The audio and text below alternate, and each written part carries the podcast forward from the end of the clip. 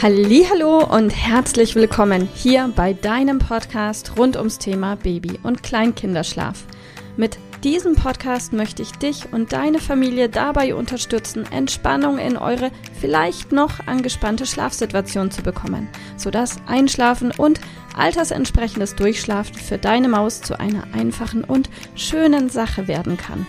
Mein Name ist Miriam Ende von Mein Babyschlaf Coaching. Ich wünsche dir viel Spaß mit dieser Folge. Hallo, heute möchte ich mit dir darüber sprechen, was du tun kannst, falls deine Maus schon komplett eigenständig einschlafen sollte und trotzdem immer noch überdurchschnittlich oft in der Nacht wach werden sollte. Wenn du diesen Podcast schon ein paar Mal gehört hast, dann weißt du, was ich meine mit eigenständigem Einschlafen und wenn du hier neu bist, dann möchte ich dich kurz abholen. Unter eigenständigem Einschlafen verstehe ich dass deine Maus einschläft ohne jegliche Schlafassoziation. So, was ist eine Schlafassoziation? Eine Schlafassoziation kann durch jede Einschlafhilfe entstehen, muss aber nicht entstehen. Stellt sich die Frage, was ist eine Einschlafhilfe?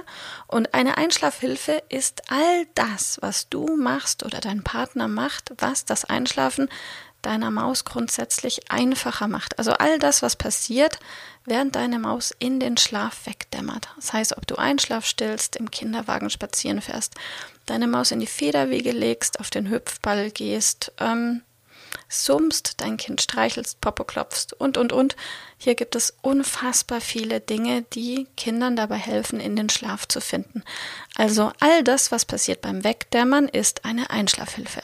Eine Einschlafhilfe per se ist weder richtig noch falsch. Ungünstig wird es einfach nur dann, wenn diese Einschlafhilfe im Kopf deines Kindes so verknüpft wird, dass deine Maus glaubt, diese Einschlafhilfe zum Einschlafen so richtig zu brauchen.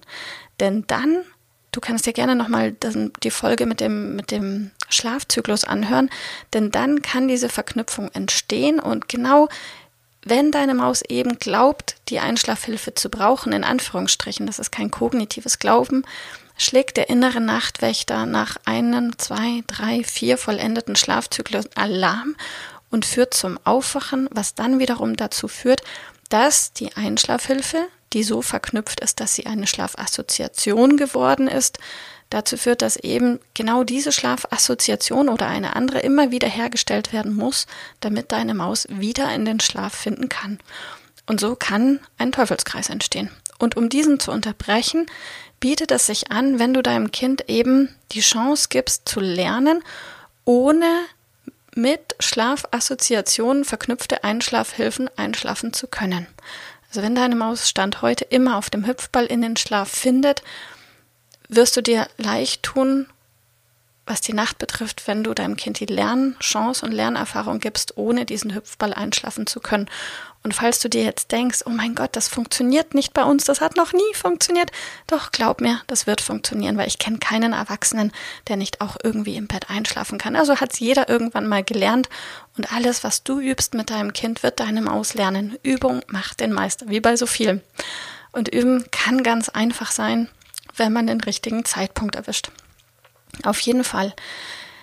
Nochmal zurück. Also nicht jede Einschlafhilfe führt zu einer Schlafassoziation. Aber wenn wir alle Schlafassoziationen gelöst haben, spreche ich von eigenständigem Einschlafen. Manche Kinder schlafen sogar an der Brust ein und schlafen trotzdem altersentsprechend durch. Manche Kinder schlafen auf dem Arm ein und schlafen trotzdem altersentsprechend durch. In diesem Fall wäre auch das eigenständiges Einschlafen. Manche wenige Kinder müssen aber tatsächlich wirklich komplett alleine im Zimmer sein, damit keine Verknüpfung mehr im Kopf da ist, weil schon die pure Anwesenheit von Mama oder Papa im Zimmer zu dieser ungünstigen Schlafassoziation führen kann, die wiederum das Aufwachen begünstigt. Wenn du dir sicher bist, dass deine Maus absolut keine Schlafassoziation mehr hat und also dementsprechend komplett eigenständig einschläft, was auch immer das für euch genau bedeutet, und dein Kind trotzdem fünfmal, achtmal, zwölfmal in der Nacht wach werden sollte, dann kannst du dies lösen, indem du dir die Frage stellst, was genau mache ich, macht mein Partner in dem Moment, indem mein Kind in der Nacht wach wird. Und dieses Wachwerden in der Nacht ist in der Regel erstmal ein unvollständiges Erwachen, also ein im Schlaf grummeln, quengeln, knatschen, weil deine Maus versucht, den Übergang in den nächsten Schlafzyklus hinzukriegen, aber dann muss etwas passieren, damit sie den Übergang auch schafft und du genau weißt, was da passiert. Oft ist es wirklich nur ein kleines Sch, alles ist gut. Oder manchmal reicht schon das Türe öffnen und die Bewegung der Tür trägt deine Maus quasi in den nächsten Schlafzyklus drüber. Also stell dir die Frage, was genau mache ich in der Nacht, damit meine Maus nicht komplett wach wird und weiter schlafen kann? Ist es ein, ist es ein kurzes überm Popo streichen? Ist es ein Türe öffnen? Egal was es ist, an dieser Stelle kannst du ansetzen und wirst dein Problem lösen. Und zwar indem du einfach später reagierst. Das heißt, das, was du im Moment machst, um dein Kind quasi in den nächsten Schlafzyklus rüber zu tragen, machst du bitte einfach dann etwas später. Und ich rede auf keinen Fall von zehn Minuten auf die Uhr schauen oder irgend so ein Käse. Nein, sondern einfach nur etwas später. Weil unser komplett natürlicher Impuls ist es, sofort zu reagieren, auch weil wir ja wollen, dass unsere Maus nicht komplett wach wird. Aber dadurch kann keine Lernerfahrung stattfinden. Dadurch wird deine Maus nicht lernen, den Übergang selbst hinzubekommen in den nächsten Schlafzyklus. Die einzige Chance, die du hast, dein Kind im Lernprozess auf sanfte Art zu unterstützen und zu begleiten, ist, indem du etwas später reagierst. Also vielleicht hilft es dir, wenn du dir eine Routine überlegst, wenn du bis 100 oder bis 200 zählst, einmal im Kreis dich drehst und dann erst reagierst und du wirst sehen, oft schaffen Kinder dann schon, zack, ganz eigenständig den Übergang. Und falls nicht, hab einfach ein bisschen Geduld. Nach ein paar Tagen klappt es. Also einfach immer einen Ticken später reagieren. Und ja, es kann mal passieren, dass deine Maus komplett wach wird. Dann unterstütze sie beim Einschlafen liebevoll und sei da und sag, okay, das, dieses Mal hat es nicht funktioniert, beim nächsten Mal wird es klappen. Also einfach Übung macht den Meister, gib euch ein bisschen Zeit, hab Geduld mit dir und mit deinem Kind und das wird, versprochen, wenn du einfach einen Ticken später reagierst, wenn alle Einschlafhilfen, die mit einer Schlafassoziation verknüpft sind, sind. Ich wünsche dir ganz viel Erfolg beim Üben. Wenn du Unterstützung brauchst, melde dich bei uns. Bis bald. Tschüss.